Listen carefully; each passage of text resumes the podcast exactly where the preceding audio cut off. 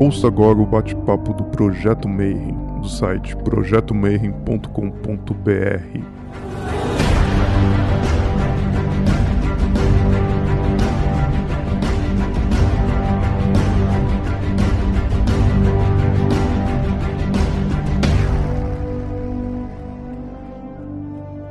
bom dia, boa noite, para você que é de boa noite, boa tarde, se você estiver assistindo isso depois do futuro aí no YouTube. Bom, você está em mais um bate-papo Mayhem e a gente continua preso em casa. Então, para você que está assistindo a gente aí no futuro, a gente está trancado desde março. É, todos os anos a gente tem um, tinha um evento, né, o simpósio de hermetismo. Só que esse ano, obviamente, está cada um em sua casa e aí veio a ideia de convidar todos os palestrantes, tarólogos, cartomantes, esotéricos, eh, religiosos, líderes de tudo que é vertente filosófica que você imaginar para a gente conversar um pouquinho, conhecer o trabalho dessa galera, uh, escutar um pouquinho sobre a história das ordens, dos grupos, dos tipos de carta, de baralho, de tudo mais. E ó, o Rodrigo já está me pedindo, eu sempre esqueço que a gente não é youtuber, mas dá o seu like, dá o seu seguir, o share, sininho, essas coisas todas. E hoje a gente vai falar de cartomancia, que é um negócio sensacional. É, eu era daqueles ocultistas chatos, eu gostava de tarô, tarô, tarô. Aí a gente fez um bate-papo com a Carla e ela me explicou Lenormand e eu fiquei apaixonado.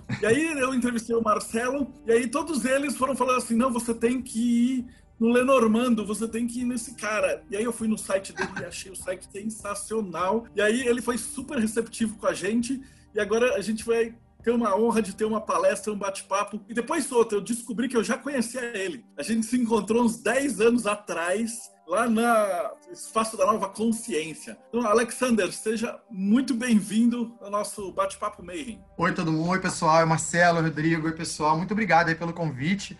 É sempre bom a gente é, participar desses bate-papos sempre enriquecedores né, e ter a oportunidade de falar sobre esses assuntos que precisam ser falados. Né? Muito bacana também ter se redescoberto depois de 10 anos né, lá na Nova Consciência e hoje a gente aqui. Muito obrigado aí pelo convite. Estou aqui feliz da vida para falar de cartomancia com vocês. Então, antes da gente falar de cartomancia, como a gente está falando para um público muito disperso, muito grande, então tem gente que não conhece o que é cartomancia, o você é, como é que fez. Então, eu queria que você contasse um pouquinho da tua história primeiro. É, como é que uma pessoa normal pega e sai e vem, vai estudar cartas, ocultismos, esoterismos? Se é que a gente pode chamar alguém que gosta de, de coisas esotéricas e tal de normal. Né? Mas conta pra gente como é que foi tua trajetória até, até chegar nesse site, montar um site de Lenormand e tudo. É, eu acho esse primeiro lugar é que eu nunca fui normal, né?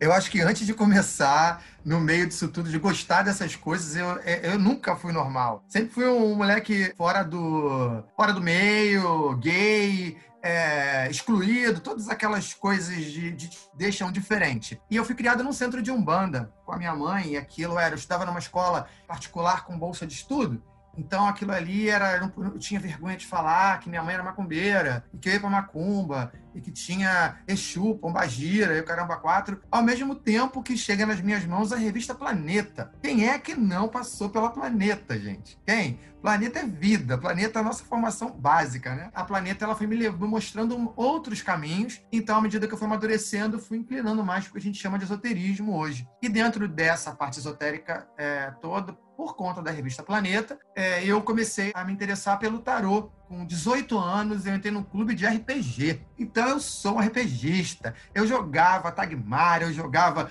Rollmaster, eu jogava D&D, eu jogava tudo. Eu gosto muito. Sempre fui aficionado por quadrinhos e tudo mais. Ali acontece um encontro muito inusitado, que é um dos caras que participava do clube, era um louco, um artista completamente surtado, e todo mundo adorava ele porque ele era surtado, eu falo louco, na literalidade da palavra, e exaltando isso como uma das melhores coisas que poderia acontecer numa pessoa, né? E aí, conversando, o que acontece? Ele era gay também, e eu me aproximo dele até pela minha homossexualidade junto do RPG, e ele me ajuda a entender e compreender e me apresenta o tarô. Então eu vou para casa do, do Marco, do Marco Aranha, né, que hoje ele é carnavalesco, para ele poder me falar da experiência dele em, em ser gay, né? E eu desconstruir, achar que eu não era a única única pessoa do mundo, entender que ele tinha uma vida, que, que naquela época, principalmente, era muito velada da gente, e nisso ele jogando tarô. Aí eu falei assim: você joga, joga para mim, Marcos? Ele joga semana que vem. Uma semana, nervoso, achando que apareceu um, um anjo, um demônio, que essa raio da carta, né? Ainda aquela imagem muito de Hollywood da, da, dessa parte esotérica, sempre muito fantasioso e que passam pra gente é isso. Ele vai jogar para mim, primeira carta que ele tira do baralho, primeiro tarô que eu vi na minha vida e que ele jogou, ele puxa o mago, falou: "Você vai jogar?" Eu falei: "Não vou jogar mesmo. Eu não vou, você não é ninguém para dizer que eu vou jogar. Vai jogar sim que eu tô vendo aqui". E eu disse: "Mas eu não quero essa responsabilidade para mim". Porque a referência que eu tinha era da minha mãe, que era muito escravizada naquele centro que ela tinha, acumulava muita função e eu via muita responsabilidade ali dela. Eu sou um cara livre, eu queria uma coisa que me deixasse solto.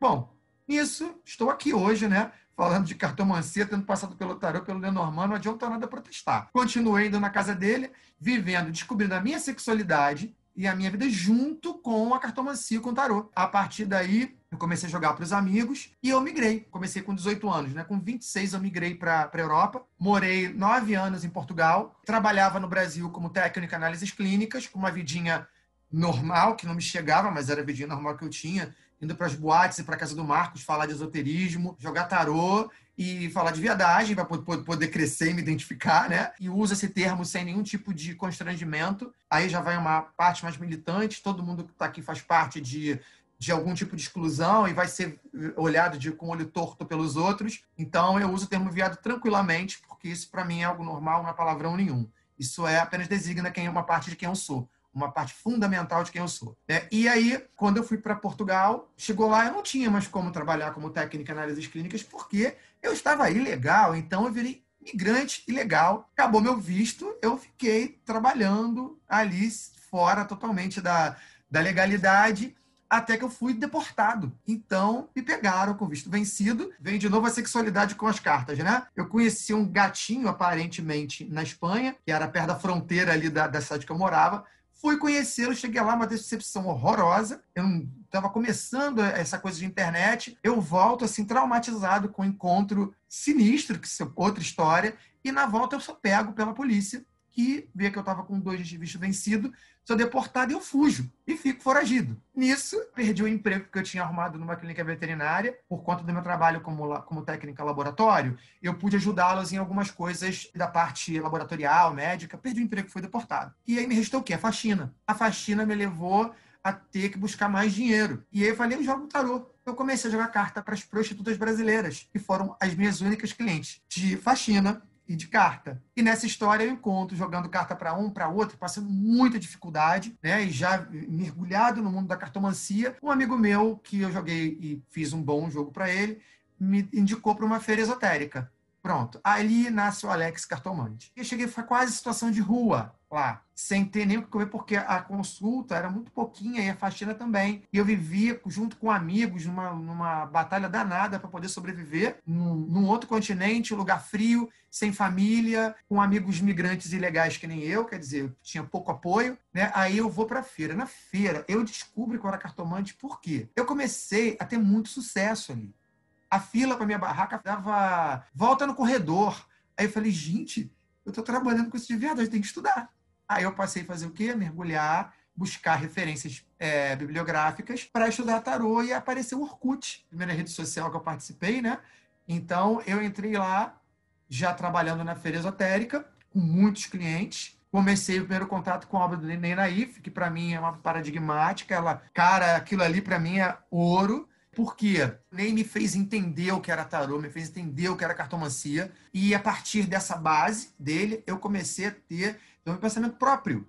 E começar a criar minhas teorias. E comecei a falar nos grupos de, de Orkut. Foi quando a Iris me conheceu, me convidou para uma consciência que eu te encontrei lá e a gente bateu papo, participou do evento, né? E eu ainda morando na Europa. Eu vim para Nova Consciência e voltei. Eu encontro um, uma, um, uns fascículos chamados Cartas de Adivinhação e a história do tarô assinado por Giordano Berti. Né? Nesses fascículos eu tinha informação e conhecimento sobre cartomancia e sobre tarô. E ali eu vi que o Lenormand não, não tinha sido criado pela Lenormand, nem pelos ciganos. Eu falei, caramba! Aí eu começo a falar nas comunidades do Orkut. Então eu comecei a introduzir essa ideia no Brasil, dissociar o baralho cigano dos ciganos e da própria Lenormand, pela obra de Giordano Berti. E isso gerou o convite para Nova Consciência e isso gerou também a minha volta para o Brasil.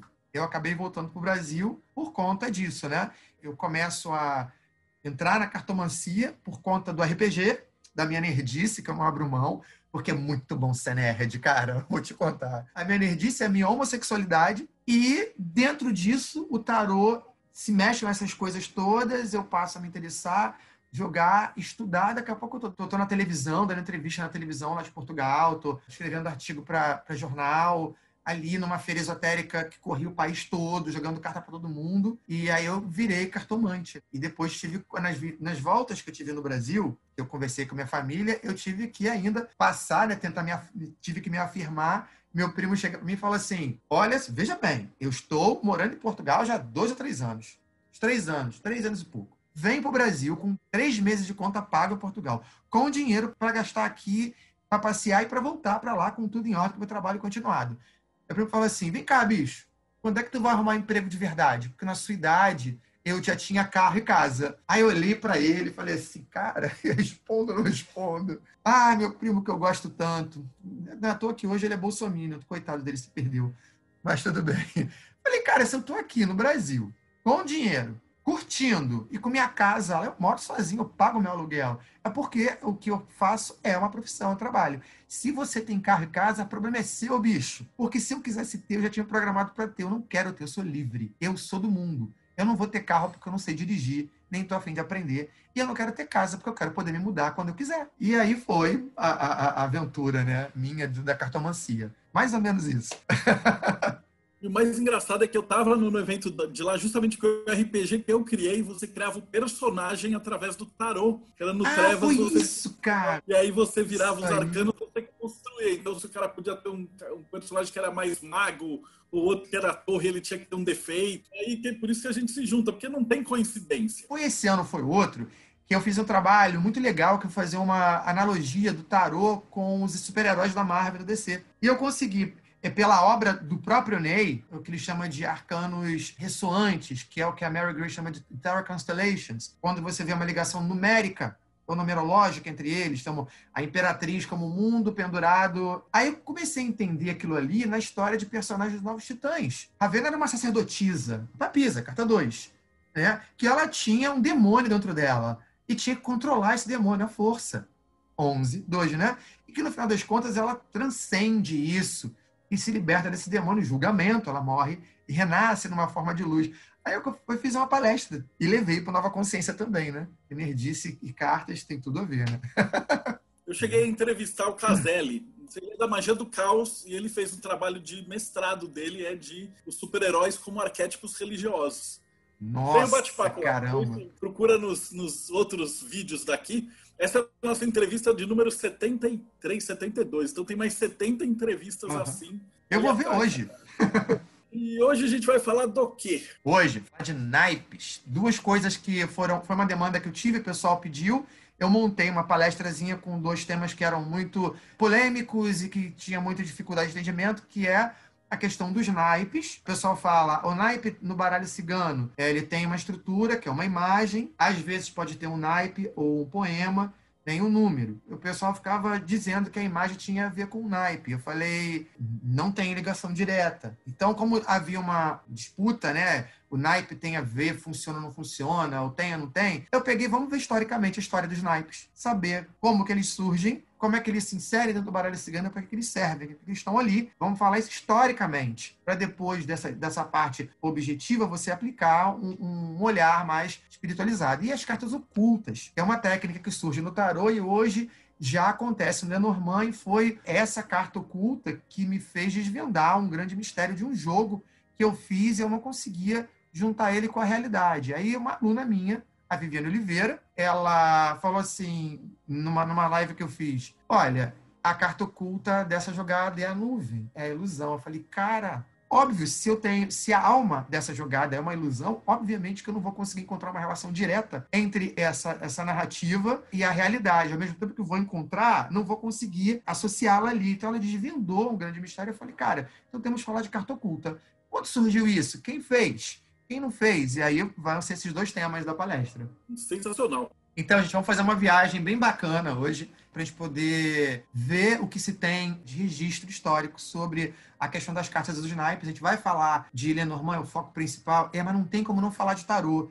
A gente já também para para poder fazer uma diferenciaçãozinha entre tarô e baralho cigano e ver até que ponto isso tem, é tão distante ou, ou, ou se isso realmente é tão próximo como a, as pessoas falam. Aí quando chegar lá, depois eu falo de uma treta que teve na internet envolvendo isso e o que, que rolou nessa treta de tarô e Lenormand, né? A gente vai começar né, a questão dos naipes na China. Já tem alguns documentários na internet que falam sobre isso. Tem um documentário chamado, em inglês é Decoding the Past, The Secret of the Playing Cards. Eu acho que é Decifrando o Passado, o Segredo das Cartas de Jogar. Eu acho que a tradução é essa mesmo. Esse documentário está disponível em inglês e português, tem que estar dublado, ele foi feito pelo History Channel. Ah, ele é muito rico, fala não é, esotericamente sobre as cartas e é muito bom para a gente poder entender é, como elas aconteceram. Tem a participação do Ronald Decker, que é um dos cinco maiores especialistas em carta do mundo. Né? Você tem Michael Dummett, Ronald Decker, é, Thierry De Pauli, Giordano Berti e Stuart Kaplan. São cinco grandes nomes aí da história das cartas e tem trabalhos acadêmicos feitos com isso. Então, essa, esses primeiros elementos que podem sugerir naipes surgem na China, mais ou menos entre o século IX e o século XII. Não lembro bem a, as datas agora, mas vamos botar a, a China nesse, nesse tempo aí, né? E entende-se por esses historiadores e outros, né, que estão dentro dessa bibliografia desses nomes que eu acabei de falar.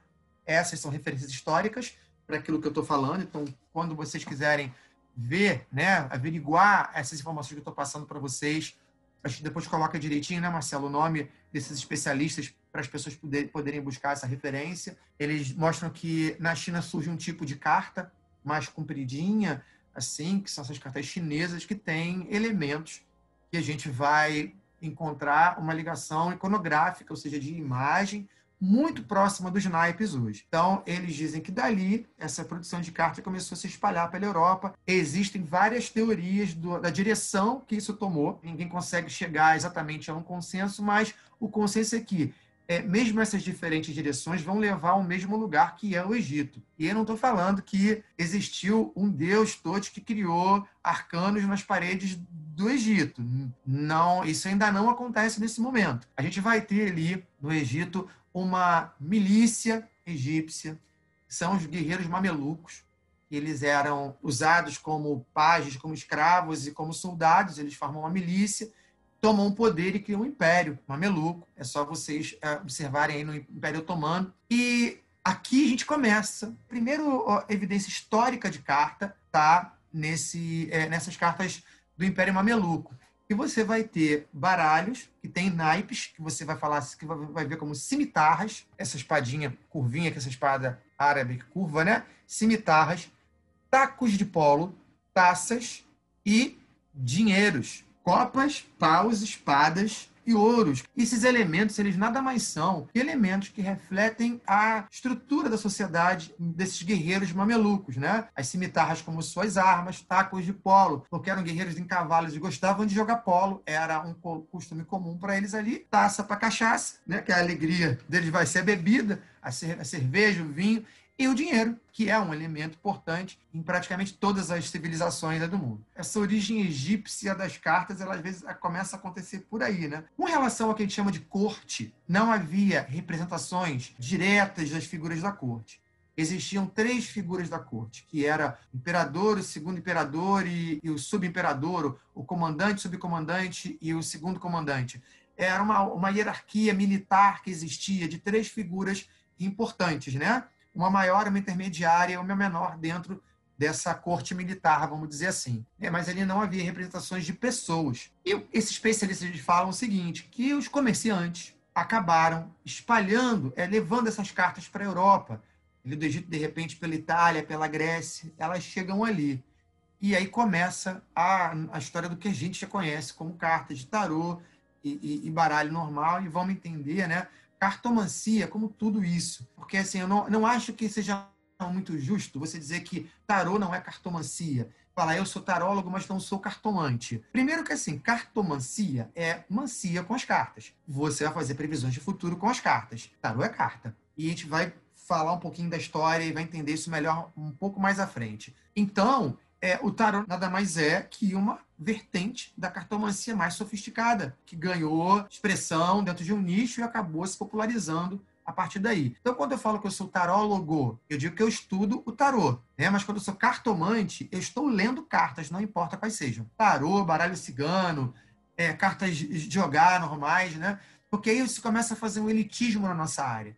E a gente que é do tarô sofre, hoje menos, do pessoal da astrologia, que diz assim: ah, esse pessoal do tarô não é nada porque eles não é científico, eles só leem cartinhas, a gente fala de astro. Aí o pessoal do tarô, ao invés de aprender com essa lição, faz assim: eu sou eu não sou esse cartomantezinho intuitivo que tem por ali, não, que, que não estuda, que não tem estudo, que não sabe ler, que não sabe nada. Aí você reproduz a mesma diminuição de é, oráculos que cada um tem a sua importância, né? E fala uma linguagem que vai ser entendida por vários tipos de público. Né? Então, acho que essa diferenciação, pelo menos na parte inicial, acabei de começar a pensar e isso vai ser visto mais à frente. E aí esses naipes eles começam a ganhar o quê? Regionalismos, começam a se regionalizar. As cartas chegam ali na Itália e, e na Espanha e vão fazer o que? Os naipes espanhóis e italianos. Aqui nós temos né, os naipes espanhóis, aqui embaixo os naipes italianos. As palavras vão ter variações que vão ser muito, vão soar muito mais numa língua estrangeira do que em traduções para o português. Né? Você vê que aqui no naipe espanhol eu tenho um bastão mais próximo do bastão de polo. Nos paus italianos você tem mais um, uma, um porrete mesmo, né? Uma madeira ali com galho, um galho de árvore, pá! Você acertar na cabeça de alguém. Né? E o resto vai ser um pouquinho mais parecido com o nosso. Os espanhóis mantêm a curvatura da espada, né, da cimitarra, e os italianos já adequam ali para ele. Então, reparo que aqui eu tenho modificações que ganham expressões regionais. E aí, aí é o que é legal. Você tem figuras de autoridade. Então, se eu vou produzir uma carta na Itália, mete a cara do governante aí. Vamos embora fazer uma propaganda política nessas cartas. A, a, gente começa agora a ver uma função. Inicialmente, ela é lúdica, porque ela vai botar o pessoal para jogar carta, né, e se divertir. Os guerreiros vão se divertir com as cartas, e carta é uma coisa fácil de carregar. Você bota no bolso, bate, dá porrada na batalha, no final tá cansado. Relaxa, pede a mão no bolso, joga a carta, acabou, você guarda ali, né?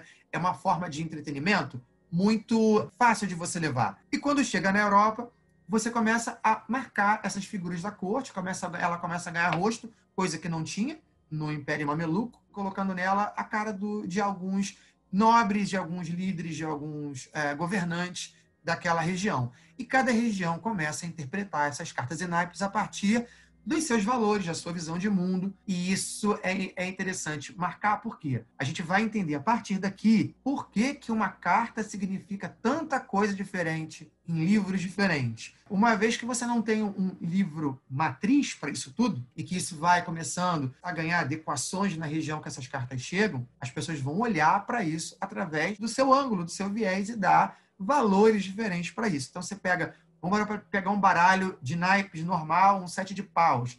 Você vai ver que ele significa um monte de coisa dependendo da cartomancia que você veja. Se você começar a andar, você vai perceber que cada região, dentro dessa própria região, eles vão dar significados diferentes, dentro de famílias vão dar significados diferentes. Como essas cartas não têm imagem, como o tarô, por exemplo, que já nos direciona o olhar, mostrando uma coisa mais simbólica, paus, espadas, copas, é uma coisa muito genérica, né? E é mais perto de um sinal do que de um símbolo, que você se inspira com o olhar é muito mais restritivo, né? Você vai inserir ali muito mais coisas regionais sem conseguir universalizar isso. E aí começa a surgir aquele monte de escola diferente que tem aqui. O grande erro do cartomante é querer ser purista, até do tarólogo também.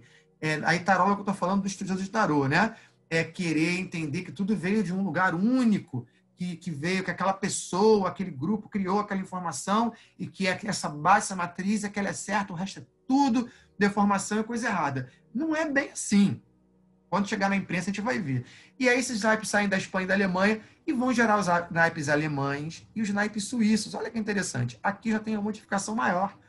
Corações. Não tem mais copas, tem corações.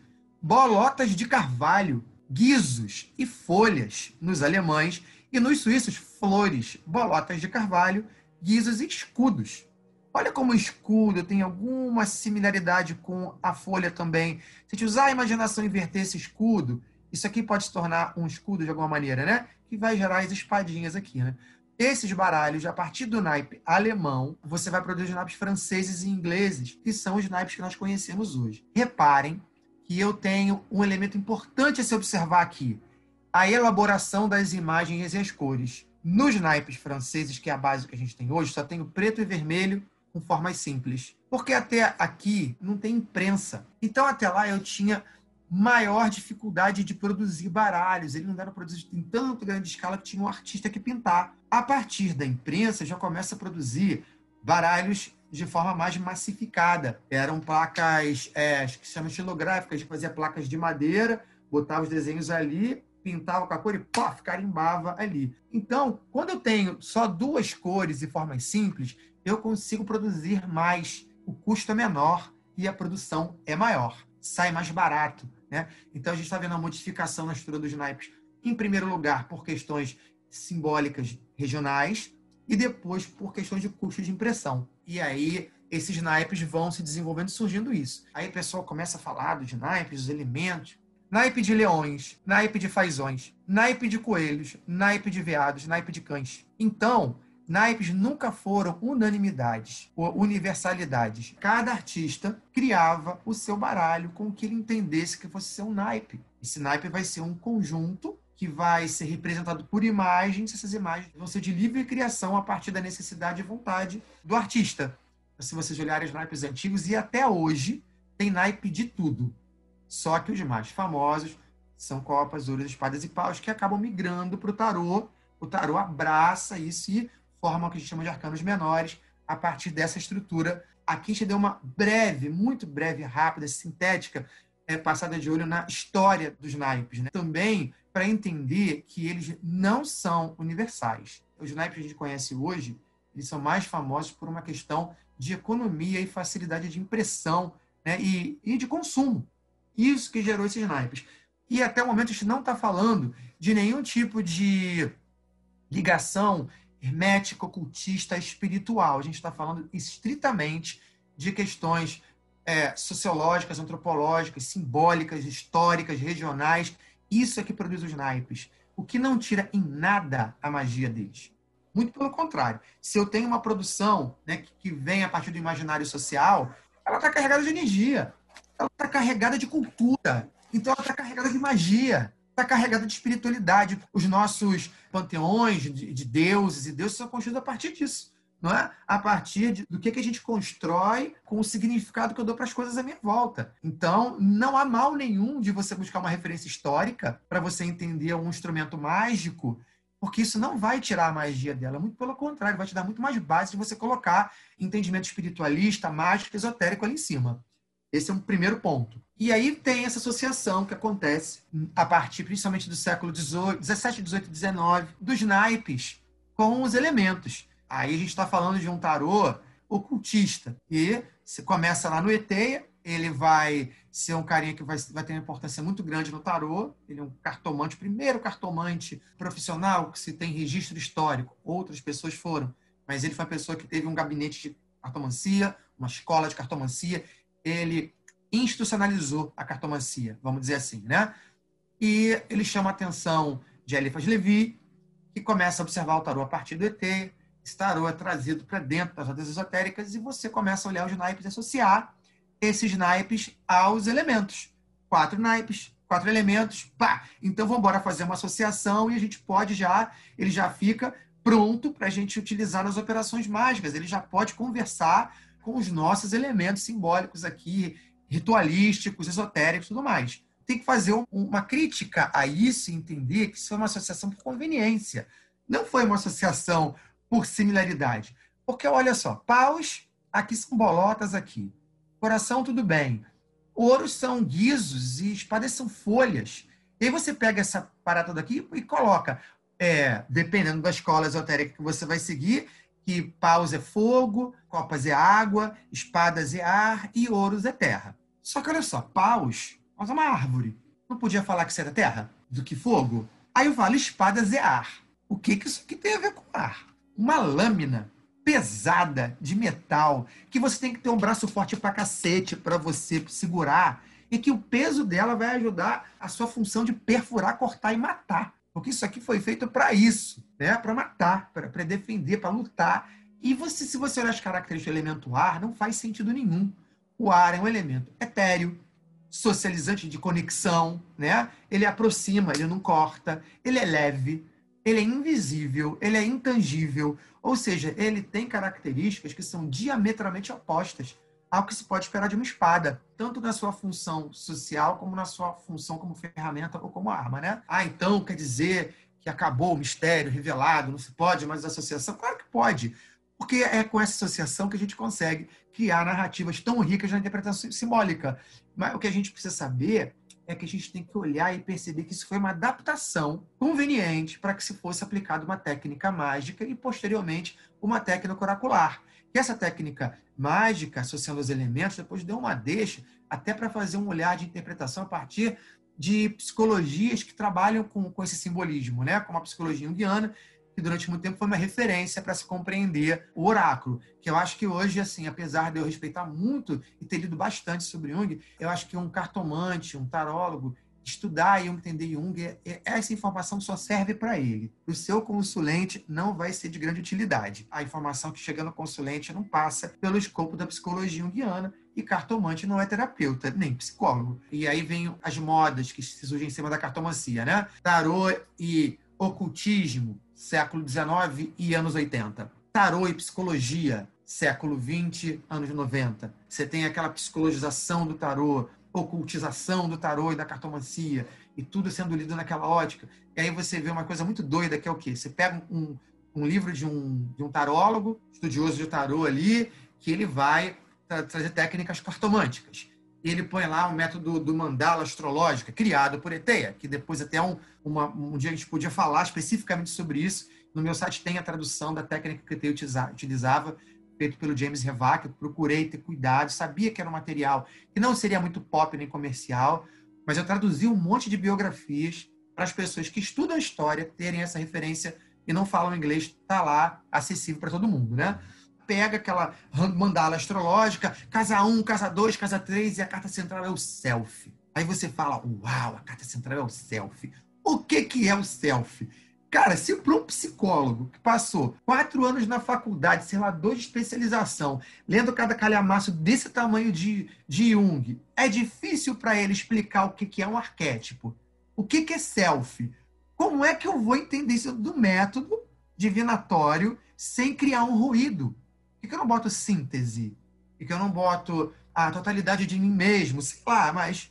Então, essas modas geram muito ruído, dificultam a associação, a entendimento das cartas, trazendo supostamente algum tipo de é, mais-valia ou de legitimação científica, que não existe, em cima das cartas, né? Então, essas associações a gente tem sempre que criticar. Utiliza, se isso for útil para você, se funcionar para você, utiliza, mas entenda de onde isso vem, Entenda que há adaptações que nós temos que fazer e que elas não precisam se casar exatamente se é a mesma coisa, né, para poder justificar o uso ou o seu funcionamento ali. Isso é uma crítica que coloca aqui para a galera. E aí vem o nosso baralho cigano. Finalmente, ele acabou de falar de história e vai falar de baralho cigano, de Petit Lenormand. Aí eu volto lá para o século XIX, 1800, 1799. Teve um carinha na Alemanha, em Nuremberg, chamado Johann Caspar Hestel. Hestel ele escrevia alguns textos sobre física, mas ele produzia jogos de tabuleiro, que era uma febre na Europa. A gente não tinha smartphone, não tinha internet, não tinha Facebook. Então o pessoal tinha que se divertir de alguma forma. Então esses jogos eram forma de diversão. Portanto, jogo de tabuleiro, você vai fazer uma pesquisa é, histórica, você vê que ele é, é, um jogo de origem milenar, se populariza muito na Europa do século XIX pô, duas coisas super bacanas, né? Que são consumidas bastante pela população. Ele falou assim: vou juntar as duas coisas numa só. Então ele criou um baralho com imagens e juntou nesse baralho de imagens dois naipes aqui, olha só.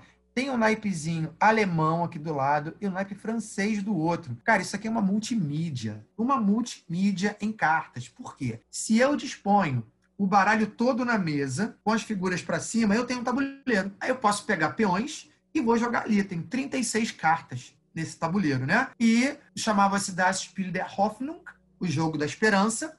Ganhava quem chegasse com o peão na carta da âncora. Porque no simbolismo cristão, que é o que baseia os símbolos de Lenormand, a âncora é o símbolo da esperança. Então, quem caísse ali ganhava o jogo e pegava o dinheiro de todo mundo. Igual o jogo da vida. Literalmente o jogo da vida, que depois vira um jogo da vida de verdade. Pra valer. Legal, né? E quando você não queria jogar um jogo de tabuleiro, você fechava né, esse tabuleiro e jogava como um baralho de naipes comum. E você podia escolher, olha só, jogar um sistema francês ou um alemão. Sistema de jogos alemães tem 36 cartas e os franceses 32. Jogo de piquet e o Scat, se eu não me engano, que é SCAF, se eu não me engano, que é o jogo alemão. Mas tem outros jogos. Quem fez aquela coleção naipes tem um material muito rico para poder observar os tipos de jogos. Inclusive tem esses jogos alemães aqui. Pô, foi uma, um tiro de mestre, né?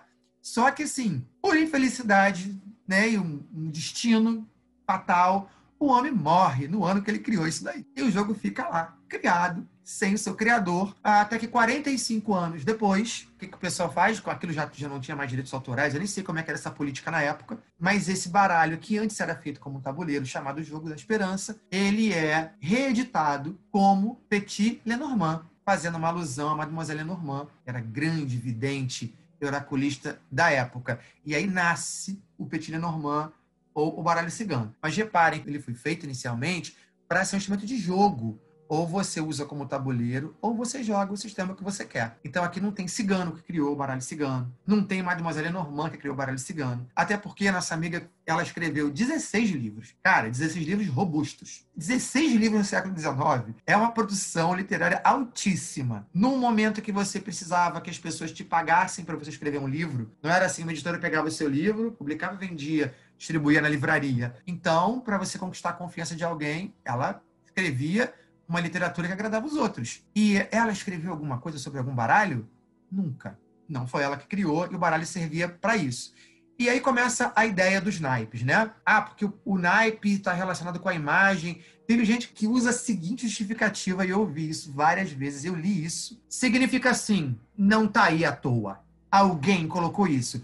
Tem a teoria do, do astronauta antigo, né, que foi, a vida veio do outro planeta. A gente, na nossa área esotérica, tem a teoria do ser divino que cria oráculo. Né? Então, qualquer coisa que seja oráculo tem que ter sido criado por um ser divino. Inspirou, baixou em alguém, ou desceu na Terra igual Odin jogando runa para todo mundo. Só que nem sempre isso acontece. A divindade, ela se dá a partir do coletivo, a partir do, da descoberta de um novo uso dela, de algo espontâneo, que isso para mim é muito mais divino e mágico do que aparecer alguém manifesto de, fui jogar aqui na frente, né?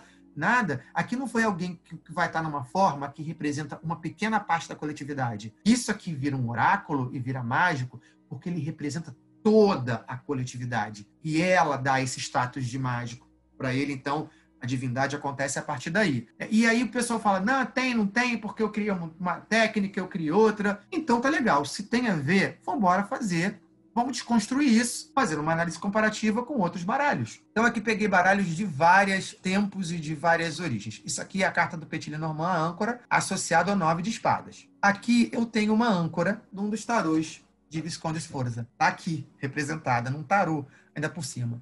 Essa daqui é a âncora do Jogo da Esperança original, né, que gerou essa outra edição mais recente os naipes alemães. E aqui eu estou vendo a âncora no livro chamado Pequeno Oráculo das Damas, associado a um 10 de copas. A âncora no livro do destino está associado à Rainha de Ouros. A âncora no Sibila dos Salões está associado ao Três de Paus. A âncora no Sigonia Vasaga Karten tá, não está associado a naipe nenhum. E no Gypsy Witch está associado ao Cinco de Ouros todas as cartas, se vocês pegarem manual, têm o mesmo significado. Por quê? O que prevaleceu para quem escreveu isso foi a imagem, não foi o naipe. Então, nesse momento, a gente enxerga que o naipe não se relaciona diretamente com a imagem. E que a imagem é soberana no significado das cartas. Mas se viabiliza o uso de naipes? De forma alguma a gente vê que o Eteia, lá de trás, que também é um cara que a gente podia fazer um bate-papo bem legal sobre ele, é um cara pouquíssimo explorado, que tem uma vida muito bacana. Eu fiz umas traduções legais da, da biografia dele, feita por esses especialistas de carta. Né? Ele criou um baralho cartomântico, que está aqui, né? Onde ele vai, faz, vai colocar, imprimir nele uma técnica já conhecida, muito tradicional, que é a técnica de repetição. Eu sempre falo para os meus alunos, redundância é relevância. Se você vê a mesma mensagem no jogo, para nela, porque ela quer dizer alguma coisa. Se sai a mesma carta toda hora, se várias cartas falam a mesma coisa, cara, para, porque isso aí tem, tem alguma coisa no meio disso aí. E aí ele, ele coloca, né? Quatro ases significa uma coisa, três ases significa outra, dois ases uma outra coisa. Ele vai modificando o significado a partir da repetição. Então, o cartomante Emanuel J. Santos, numa das mesas é, redondas sobre as cartas ciganas de Atene Durão, ele apresentou uma técnica que ele colocou na época nove cartas baralho cigano no chão, com naipes, na época, para demonstrar isso pra gente, né? Falou, gente, olha só, vamos fazer uma leitura. Aí ele leu carta a carta pelo símbolo. Quando esqueça o naipe. Ó, pá, pá, pá, pá, é isso. Aí essa informação que ele pegou da leitura dos símbolos, ele guardou e depois ele falou assim: vamos ver agora a predominância de naipes. Aqui nesse caso você vai ter cinco naipes de copas. Copas, ele está em predominância. E você vai ter três valetes, copas e valetes. Essas informações, eu não conheço essa técnica ainda, estou estudando para desenvolver até uma técnica própria, isso vai levar um tempo ainda. Aí ele mostrou essa informação como uma informação complementar, adicional, que assim, aprofundou muito a leitura na época. Eu não, não me inscrevi fazer agora, porque eu não vou saber o valor dos naipes que ele deu. E acho que eu precisaria dessa informação um domínio maior dela para eu fazer algo que não fosse uma adaptação inventada agora. Eu acho que não vale, se a gente está desconstruindo, né? A gente precisa apresentar a coisa bem feita. Então procure o Emanuel, porque ele pode falar sobre essa técnica aí com vocês. Então acho que aqui está o grande ouro dos naipes do baralho cigano, justamente é esse. Você não ficar querendo associar com a imagem, mas trabalhar com a repetição do naipe da figura da corte ou do numerado. Aí você primeiro vai ter que entender o que significa esse naipe. Qual convenção você vai utilizar? A convenção dos elementos que é utilizado no tarô, as convenções que são feitas a partir das, das regionalidades da cartomancia europeia, é uma escolha pessoal. Outra coisa também que é a liberdade que a gente tem de, de jogar, né? E intuir ali na hora e fazer a coisa acontecer, que é, às vezes eu estou jogando, eu nunca me liguei em naipe, eu nunca me interessei em estudar o naipe, porque a figura para mim dizia muita coisa. E informação demais pode confundir, né? Você estava jogando às vezes as cartas e aquela, aquele valete me chamava atenção a ponta daquela espada, o coração daquele, daquela copa, ou a cara daquela rainha. E aí eu não falava nada, pegava aquilo ali, enfiava na narrativa e dava certo. Mas isso é uma coisa intuitiva, não é técnica. Isso é uma inspiração que deu na hora, que é o que o que a gente que lê carta, qualquer que seja, e que interpreta oráculo, muito mais do que uma intuição forte, elaborada, apurada, a gente trabalha essa intuição quase como se fosse uma evidência, quando não é. A intuição é aquele princípio é, é inconsciente que te leva a ver né, o que está por trás daquilo ali. Mas não chega a ser uma evidência. E só isso não basta uma boa leitura. Você precisa de dois, dois princípios fundamentais: imaginação e criatividade. Olha bem isso. Criatividade, o ato de criar. Imaginação, colocando a imagem em ação. Você dá vida aquelas imagens ali, você transforma aquelas cartas numa narrativa, como se fosse um filme que você vai falando os seus capítulos. E isso demonstra que a gente é contadores de história. Todo oraculista, ele é um contador de histórias. Então as pessoas vêm, para ouvir a sua história. A gente conta essa história para as pessoas. Está escrita nas cartas. Isso nos, nas dias de hoje faz muito sentido, até porque você vai ver o Big Brother, ele é assim, campeão de audiência. Por quê? Porque você está vendo a vida dos outros. Você bota uma coisa pessoal no seu Facebook, dá muito mais visualização do que uma coisa despersonalizada. As pessoas querem saber da vida do outro, querem ouvir histórias. A gente constrói a nossa história contando e ouvindo histórias. E a nossa função como cartomante é essa, contar histórias. E aí, mais ou menos isso aqui que fecha essa história do naipe. Eu tô com uma pergunta aqui. Ele, ele tipo, você colocava qual era a relação do tarô com o Petit Lenormand? Foi o Adriano que fez. Ah, maravilha. Vamos ver qual é a relação do tarô com, com o Petit Lenormand. Vamos começar diferenciando tarô de Petit Lenormand.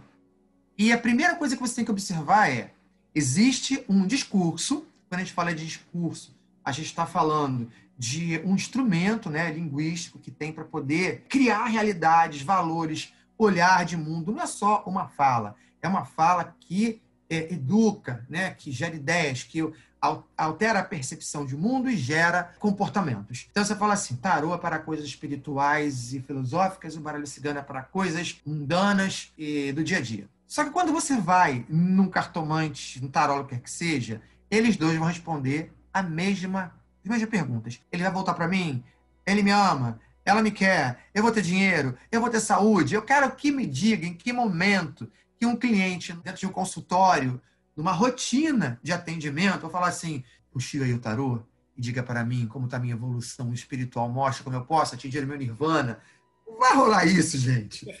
Vai de outra forma. Pô, não força, né? Você vai chegar ali nervoso, ansioso, querendo saber se você vai conquistar o amor da sua vida, se essa brabeza vai passar, se, se você vai para a úlcera, vai curar. Aí você vai ficar nas questões pequenas. Aí quando você acerta, as pessoas vão cair no deslumbre do espetáculo e vão ficar querendo por menor. Aí você vê a informação que uma pessoa te dá jogando tarô e a informação que uma pessoa te dá sobre a mesma questão jogando Lenormand. No final, a informação é a mesma. Não muda nada. Por quê? A interpretação não está dentro do oráculo. Está dentro do, do, próprio cartomante. Então, não existe o oráculo que fala mais ou melhor. Existe o cartomante que conhece muito bem o seu instrumento de trabalho, conhece a sua linguagem, tem um bom repertório, é um bom comunicador e um bom intérprete de símbolo, e ali ele vai dar isso. Então, eu acho que a gente não tem como diferenciar o tarô do baralho cigano dessa forma. O que eles têm em comum é que são instrumentos oraculares. E outra coisa que eles têm em comum é que eles têm influência muito grande de uma mesma pessoa, que é o ET. O ET ele vai impactar fortemente a criação da cartomancia de naipes, de forma geral, na Europa. A gente vê que tem uma uma influência do pensamento de ET na construção do Petit Lenormand. E aí eles se encontram historicamente. Eu acho que o tarô é um grande é, precursor né, de todos os baralhos no século XIX. Ele abre caminho para isso. E o Petit Lenormand ele é uma consequência do desenvolvimento da cartomancia a partir desse início preconizado aí pelo tarô e pelos naipes que surgem no mesmo momento. Então, acho que a, a ideia geral seria essa. Eles vão diferir em quê? Iconografia e estrutura. Aí tem outra uma diferenciação interessante também, que é o quê? O tarô ele tem mais cartas. O tarô tem uma iconografia, esses símbolos são mais ricos, mais complexos. Ah, então eu pego mais informação deles. Essa é a lógica, né? Petit Lenormand é simples, tem símbolos simples ali, é fácil de ler, papapum, é só palavra-chave. Agora, olha só, o que é que eu vou entender melhor? Aquilo que é complexo e se constrói a partir de imagens que não fazem mais sentido hoje, ou aquilo que é simples e representa elementos que você lida imediata e diretamente no seu dia a dia. Então, o tarô exige mais de você para conhecer aqueles símbolos, porque eles não fazem parte mais do nosso imaginário social. Você não encontra uma temperança na rua, você não vai no bairro da Roda da Fortuna, né? É, é, você não vê uma mulher segurando a boca do leão, oi, tudo bem, gente, estou aqui, não faz parte do seu dia a dia. Mas você vê um cachorro na rua, você vê uma foice, você, o coração bate no seu peito. Então, o Lenormand, ele não tem essa complexidade iconográfica, mas ele tem uma proximidade simbólica. E ele narra a vida do dia a dia, então você consegue buscar mais informações. Então você vai conseguir fazer uma informação, ler o Lenormand de forma profunda, espiritual, filosófica, uma interpretação riquíssima, com uma carta só, se você se garantir souber. E você também vai conseguir fazer uma interpretação mundana de meu namorado vai ficar comigo ou não com o tarô. Então acho que a gente precisa ter esse olhar para os dois. Espero ter respondido a pergunta. Pode ir para a próxima, próxima parte. Maravilha. Cartas ocultas. A gente vai pegar a galera ocultista lá do século XIX do tarô. Foi aí que o negócio surgiu. Vai aparecer ali, né, primeiro, pelo menos o primeiro registro que eu vi foi do Josefino Peladan. Josefino Peladan, ele era um ocultista, vamos botar assim, não vou falar das especificações de cada um, até porque eu não tenho grande informação histórica sobre as ordens esotéricas que todo mundo participava, como elas funcionavam. Não foi muito a minha praia de estudo, mas ele era amigo de Stanislas Guaita, saiu, rapaz muito SL junto dá nisso, né? Que tinha como um amigo e assessor Oswald Wirth. O Peladan, ele tinha uma, um interesse maior pelos aspectos divinatórios do tarô. O Guaita não queria muito saber disso, porque existia a diferença do tarô adivinhatório para o tarô esotérico. Esse tarô que entra nas ordens esotéricas, ele está inserido dentro dos ritos, das práticas mágicas dessas ordens. Ele não está ali muito né, com a função de ficar vendo o futuro e fazer previsão. Então, nesse século de 18, Papos ele fala muito sobre o Tarô dos Boêmios, e por acaso é um livro que hoje em dia ele é bem complicado, né? Porque é um livro machista até a alma. Ele esculacha as mulheres, né? Então, Papos, você é um cara bola fora você teve sua contribuição para os outros, mas você pisou na bola legal, cara. Mas já era, você morreu, mas vamos continuar falando mal de você, o que você merece. E bem também. Tanto que o Papos, que é um cara mais comercial, ele escreveu esse livro, né, que é o Tarot dos Boêmios, sendo mais muito mais voltado para o que poderia ser iniciação, é, práticas mágicas tudo mais. Depois ele viu que isso não era, não vendia muito, fez um outro livro, e é esse daqui, o Tarot Adivinhatório, mais sobre práticas de adivinhatórias. E veja bem, ele copia quase ipsis literis o ET, tudo que o ET escreveu lá atrás, aquele rapazinho que te viu lá atrás. O Guaíta, ele ia muito mais por essa linha esotérica, iniciática do tarô. E o Peladan por essa parte divinatória. Peladan passou essa, essa técnica que ele criou que foi esse método de cinco cartas, que hoje ele tem várias formas de leitura. Ele colocou a técnica mostrando que era os prós, os contras. Eu sei que no final você fazia uma conta, somava todos os arcanos para dar esse arcano central. E era uma técnica meio chatinha de fazer. E ele monta muito esse método com as, com as contas. Ele usa o um número e para ter a carta do meio. E essa carta do meio, na verdade, é uma carta oculta, né? Porque ela não sai na tirada aleatória. Ela é produzida por uma redução teosófica você soma para poder chegar num, num, número menor, né, é, unitário. Então, ele colocou isso, Guaita não ligou para isso, e o Virt, esse rapazinho daqui, acabou pegando as anotações de Guaita. E ele fez o que a gente chama de tarô de Oswald Virt, para mim um dos tarôs mais bonitos que tem, eu adoro. Ele vai trazer esse arcano oculto para essa obra, e a partir do Virt, porque é popularizado, o livro dele vende muito, o tarô dele é um dos tarôs mais famosos que tem, né? Ninguém, ninguém barra o tarô do Waite, mas o Virt também ele é um tarô bem vendido. Por acaso foi um dos primeiros tarôs que eu vi, que eu lidei, que eu joguei. Isso vai, começa aí, a partir dele, quem é que vai pegar isso? Ah, e também, minto, ainda teve mais isso aqui, ó. O Mebis, nos Arcanos Maiores do Tarô, ele também fala de redução teosófica do arcano oculto. É, ele vai buscar também do Peladan, e ele traz isso para os Arcanos Maiores do Tarô, que é uma obra de referência para muitas pessoas que começam o estudo de tarô. Eu não aconselho para quem esteja começando a querer aprender a jogar tarô. Esse livro não ensina a jogar tarô. Esse livro fala de magia, de esoterismo, de espiritualidade, mas muito pouco de técnica e de parte divinatória. Ele é outro que populariza esse uso da carta oculta. E a gente vem um segundo momento mais contemporâneo, que é o Ayo Banzaf. Ele vai escrever uma série de livros e vai chamar de quintessência. E aqui ele ele cria esse conceito de quintessência, né? Dizendo que ele indica como se deve proceder com relação à questão. Colocar isso aqui no tarot de Crowley, palavra-chave. Aí essa quintessência, esse arcano oculto, ele passa a ser mais uma, um conselho do que outra coisa. Isso acabou sendo apropriado e adaptado para o Lenormand. Não, não utilizava muito isso, não. Para mim, assim, o número no tarô é um elemento muito simbólico, que faz cadeia simbólica, que ele não tem a ver diretamente com o significado da imagem, mas ele coloca a imagem dentro de um contexto maior e liga as imagens entre si. Né? A sequência das cartas, é muito mais do que, por exemplo, 6 para um 7, é namorados para o carro. O número 6, de repente, numerologicamente, não tem nada a ver com a namorado. E, de repente, o 7 não tem nada a ver com o carro. Mas a ordem 6 para 7, dúvida, não sei pela aquela do voo, e pum, de repente o impulso, decidi para onde eu queria ir e fui, né? Já tem uma cadeia simbólica. E da mesma forma que você fizer aquelas constelações, né? Como eu falei da Imperatriz, né? 21, 12 e 3, eu consigo uma relação simbólica entre essas cartas, como por exemplo, o mundo todo, o 21, ele vai se constituir da primavera, do verão, imperatriz, outono e inverno pendurado, né? Da expansão e da contração. Então você vê que existe uma lógica simbólica, uma cadeia simbólica ligando eles aí. Então o número ele é muito importante. Como há essa, essa estrutura muito bem definidinha, no tarô, e o Lenormand não acontece isso. Eu falei, ah, não vou aplicar no Lenormand, porque tem muita aleatoriedade. O Lenormand é o baralho mais bagunçado que tem. E eu gosto dele por isso. Eu gosto de bagunça. Eu sou da bagunça. Sou, eu tenho um herê na minha cabeça que não me larga. É, então, é, quando eu experimentei essa técnica, olhei, fiquei meio assim, até que a Vivi veio e tem essa demonstração aqui. Então, por exemplo, aqui isso aqui foi um jogo é, de uma amiga que estava nessa época de pandemia, ela precisava viajar, e tal, e tiramos as cartas do dia. Ela mora comigo, a Jane Sarruf, maravilhosa, assim, uma das pessoas muito boas para dar curso de baralho de Maria Mulão. E eu falei, Jane, tudo estava de boa. Carta, lua e livro. E você vai receber uma, uma mensagem hoje sobre a questão lá de Portugal, se vai ou se não vai, ou vai deixar de ir.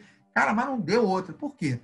Literalmente, a carta é uma comunicação, uma chamada telefônica, E lua e livro, quer dizer, honras e méritos e registro de papéis, podia ser alguma coisa falando sobre documentação, sobre coisa tipo de permissão documental. Eu interpretei isso. A gente não estava nem aí, porque as coisas estavam muito paradas. Não deu uma hora, chega o WhatsApp falando exatamente sobre isso. Ah, porque estamos aqui vendo uma forma de vir, contrato de trabalho, pereré, pega isso. E com a questão de pandemia, as fronteiras ficaram fechadas e ela não conseguia ir para lá para dar os cursos, né? Apesar de Portugal, naquele momento, já estar tá um pouco mais flexibilizado, já haver possibilidade de dar um curso presencial. Aí eu falei, pô, então vai conseguir? Pera aí, vamos ver a carta oculta. Aí a gente viu a, o caixão, a árvore, por quê? Ó, 27 mais 32 mais 26 deu 85. E somado dá 13.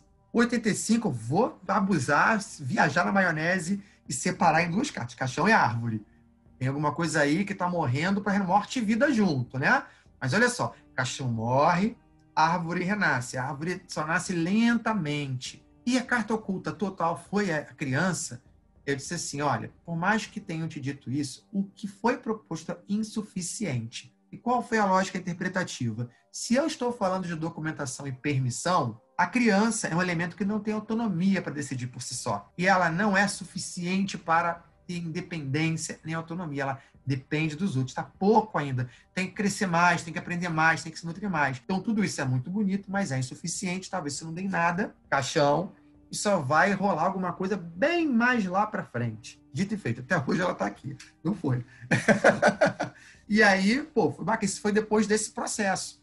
E eu tive o. Isso aqui foi uma situação minha. Eu sou cartomante, mas eu também sofro de mal de amor. Aí eu conheci o boy. Era boy lixo ou boy magia? Eu estava todo empolgado, já assim, escaldado no relacionamento anterior. Sentei em casa. Falei, olha só a carta, vocês vão me dizer agora. Porque assim, Toda vez que eu não faço o que vocês falam para mim, eu me ferro. Então, me fala quem é essa pessoa e usei o método do caráter, né? É o que mostra quem é, motivações e intenções. O que, que ele mostra? O sol, ele mostra quem ele é, luz, verdade, alegria. Realmente ele é uma pessoa muito vistosa, comunicativa, alegre. Quem ele é? A lua. A lua, no meu entender, aí eu precisava interpretar isso a partir da minha convenção, honras, méritos, é, reconhecimento público, alguém nobre. Mas também a lua tem um lado que é de espelhar, de você mimetizar a coisa. Então, pode ser alguém que esteja se adequando, algumas que se adequem sempre, né? que seja um camaleão, que vista a roupa daquilo que ele precisa, do papel que ele precisa interpretar. As motivações dele eram o cão, quer dizer, ele quer ajuda, quer amizade, quer companhia, e as intenções dele eram o amor. Então eu falei, poxa, que bacana. Aí eu, todo contente, né? Precisando que alguém corroborasse a minha interpretação tendenciosa, Joguei no meu grupo de estudos, que eu tenho meus alunos, 300 e poucos, na época eram 300 e poucos alunos. Nossa, quem é essa pessoa? Linda, ai meu Deus, parabéns, você vai ser feliz, você vai casar. E meu coração batia na garganta. Eu olhava pro boy, o olho brilhava mais ainda, a gente num amor. E, e foi assim, ele foi isso. Ele foi meu foi parceiro, meu amigo, minha família amou o boy, meus amigos amaram o boy. Ele era inteligente, ele, ele lutava pelas causas, ele era um cara que mostrava assim uma, educação muito grande, uma consciência social muito bacana, muito erudito, falava bem de tudo, apesar da pouca idade e tal. E eu apaixonado, ah, acertei. Todo mundo feliz da vida ali, né? Aí ele ajoelhou para mim, uma surpresa, veio com aliança, botou uma aliança no meu dedo, eu quero você para minha vida. Você é a coisa mais bonita do mundo, com os olhos cheios d'água. No meio da casa que ele morava, porque ele sofria homofobia da família. E aí, o que eu fiz? Eu falei com uma amiga minha, a gente abraçou isso, tiramos ele de casa. A minha amiga agregou ele na casa dele, teve ele como filho dela, e eu passei a ficar lá fazendo o que eu chamava de meu sonho de vida, que era ter uma família Doriana Viada, né? Quer dizer, eu, meu namorado, a minha amiga heteroativista com o filho gay e a filha sapatão. E todo mundo junto morando numa casa do arco-íris, o vale pleno ali, né? Eu todo bobo. No final das contas, o boy era um boy lixo, estava me traindo. Eu entrei numa depressão danada, perdi 12 quilos, fiquei um trapo um trapo humano, no final das contas. Aí olhar, olhar para essa casa e falava assim: só não jogo você fora porque eu gosto muito de você, cara. E porque eu, você funcionou para mim sempre. Nas minhas consultas eu não tenho reclamação de clientes. Mas o porquê isso? Eu fiquei durante quatro anos. Não, cinco anos sem entender. A Vivi falou: faz a carta oculta, é a nuvem, que é a ilusão. Ou seja, tudo aquilo que ele demonstrou, que está aqui, porque tudo aquilo que ele que ele demonstrou, é isso que está colocado aqui na frente mesmo, era, no fundo, a carta oculta, uma grande ilusão. E aí eu usei a, a, usar essa carta oculta como um, um complemento adicional, uma informação que está subentendida. Qual é o peso que ela tem? Eu acho que isso vai depender do contexto. Às vezes a carta oculta ela pode vir como um, um leve é, aviso, não ter uma relevância tão grande, ou determinados contextos ela vai ser crucial, ela vai ser mais importante daquilo que se vê. A carta oculta é aquilo que está na situação e você não vê. Isso é um ponto, é o primeiro entendimento dela. O segundo entendimento é qual a relevância daquilo que você não vê aí eu vou precisar fazer uma análise contextualizada para poder saber isso. Como é que eu vou determinar essa relevância? Da natureza da carta para a questão em si. Por exemplo, aqui, eu tenho uma questão afetiva e eu queria saber se aquilo era verdade. Se a carta da nuvem é uma ilusão, ela, acima de qualquer coisa, vai ser a carta mais importante do que está aqui. Porque ela está me negando aquilo que eu quero, busco e procuro. E, e assim foi. E aí eu cheguei nessa é, história. Isso aqui foi. Ah, gente, isso aqui foi uma entrevista da pós-graduação. Eu faço uma pós-graduação em Gênero e Sexualidade e Direitos Humanos, na Fiocruz. Não tem prova. Você entra, entra na pós por uma entrevista. Ia dar entrevista na, numa terça-feira, na terça anterior teve aula, e todo o começo do curso de baralho cigano, pessoal que está começando, eu falo só de significado de carta, não falo de método, eu sempre trago uma questão minha ou de cliente, né, de consultório, numa tirada simples de três cartas para dar uma introdução já aos métodos. Isso é uma discussão que a gente faz no começo da aula. Eu falei, gente, tirei hoje. Eu vou ser aprovado na pós ou não? Ai, nossa, olha aqui, ó. Os peixes, o cardume, você no meio de todo mundo, a cegonha, o início, a torre, a Fiocruz, gente. A Fiocruz ela é um castelo. É, era uma representação literal de onde eu estava entrando, então não podia negar que eu entraria para Fiocruz. Mas o arcano oculto era a cobra, que poderia ser um de sabor que estava ali uma traição, um bote, uma situação repentina que não dava. Vou eu para a entrevista feliz e confiante. Falo com meus coordenadores, blá, blá, blá, blá, blá, que bom, pô, você já é ativista, você tem conhecimento do assunto, que bacana.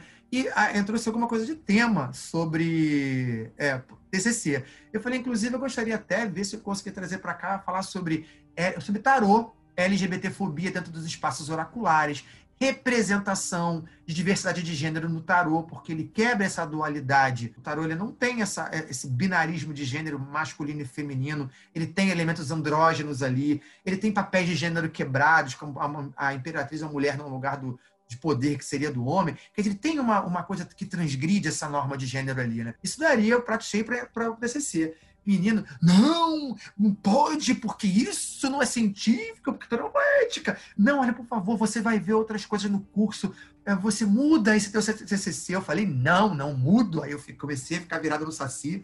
Gente, eu fiquei com uma raiva. E minha boca começou a secar o meu lábio colou no meu dente aqui e eu comecei a falar sim na entrevista e me sentindo absurdamente atacado por essas pessoas, traído por elas, porque eu, falei, eu estou na academia. Como que a academia pode ser tão preconceituosa? Eu estou querendo produzir conhecimento científico a partir de um olhar antropológico, sociológico, de um produto do imaginário social. Eu falei isso para eles e eles com medo, com o olho desse tamanho regalado. E eu comecei a falar e meu lábio seco. E eu com o pé atrás, ele com o pé atrás, igualzinho a cobra. Gente está falando aqui o quê? De aceitação, né? de parceria, a cobra é péssima para isso. Então, você vai ter realmente. Eu tive ingresso, eu estou na pós hoje, e a cobra foi essa reação do pessoal do TCC. Conclusão, lancei o meu tema de TCC ontem, que eu vou falar sobre constelações familiares eu vou falar sobre um livro do Bert Hellinger, eu vou mostrar o sexismo, LGBTfobia e machismo no pensamento de Bert Hellinger. E futuramente o professor de TCC disse que eu precisava desenvolver, que ele estaria disponível para me ajudar a fazer o TCC sobre a diversidade de gênero nos arcanos do tarô. Aí eu falei, beleza. Esses foram os exemplos que eu trouxe aqui para vocês para mostrar a carta oculta. Uma pergunta assim, quando você uhum. determina o método da carta oculta, você vai escolher, tipo, por exemplo, com três ou com quatro, obviamente vai ficar um número bem maior. E aí, por exemplo, nesse caso deu 70, o zero descarta.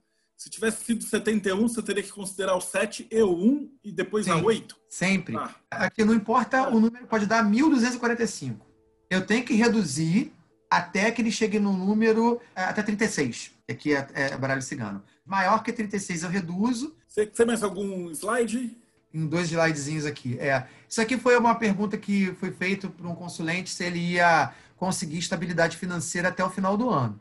Então você vê que tem uma narrativa que se escreve no rato, quer dizer, no começo da narrativa eu tenho uma carta de perda, ou seja, possivelmente essa pessoa está numa situação de perda material, vivendo na migalha, no pouco, realmente essa pessoa estava toda enrolada com o banco e tudo mais.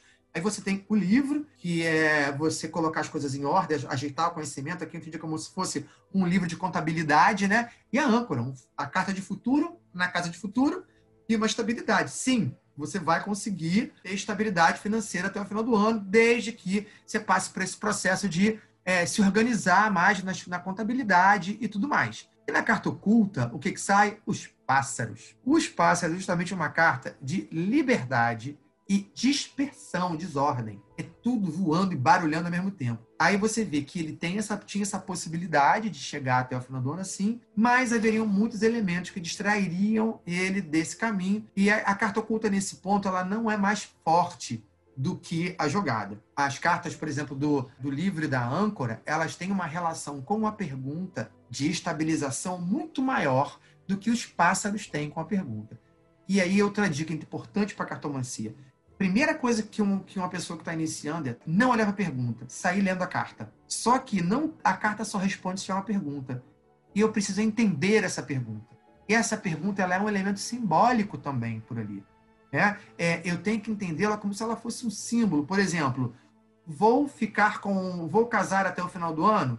Essa pergunta, ela, se eu fosse transformá-la numa imagem, teria duas pessoas se juntando mais fixamente durante mais tempo. Se eu sair com uma carta de corte, essa carta está em desacordo com a pergunta. É um não ali, né? Então eu preciso entender a pergunta. E aqui eu vi que eu tenho muito mais concordância e ressonância das cartas visíveis do que a carta oculta. Essa pessoa precisaria tentar se organizar e seria difícil. E o que aconteceu? Eu tenho contato com esse cliente. Olha, isso já tem tempo, hein?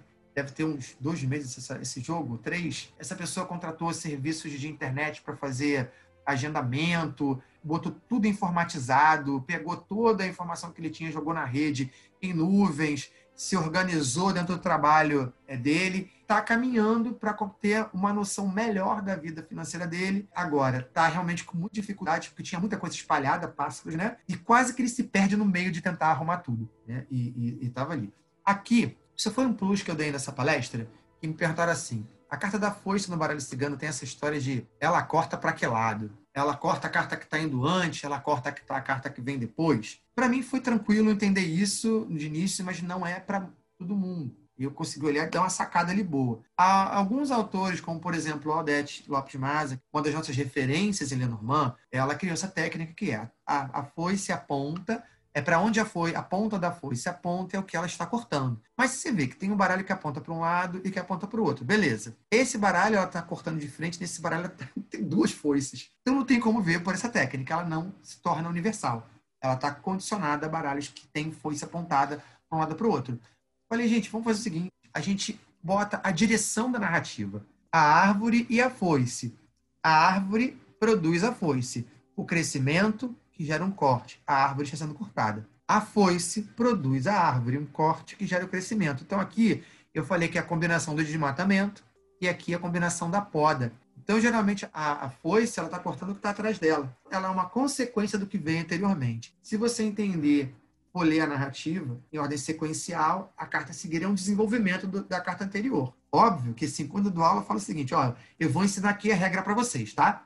A, a, leitura é essa, por ordem. Depois que vocês cumpriram a regra, façam o que vocês quiserem. Joga para um lado, joga para o outro, bota significado que você acha que cabe ali, se inspira, bagunça tudo. O que importa é produção de sentido. Muito mais que psicologias e terapias, a nossa área é produção de sentido. Eu, a pessoa pode fazer a técnica toda errada. Eu vou dar zero para ela na técnica, mas se o consulente falar, é isso mesmo, você foi muito precisa, ela está certa. Eu não posso falar que ela está errada.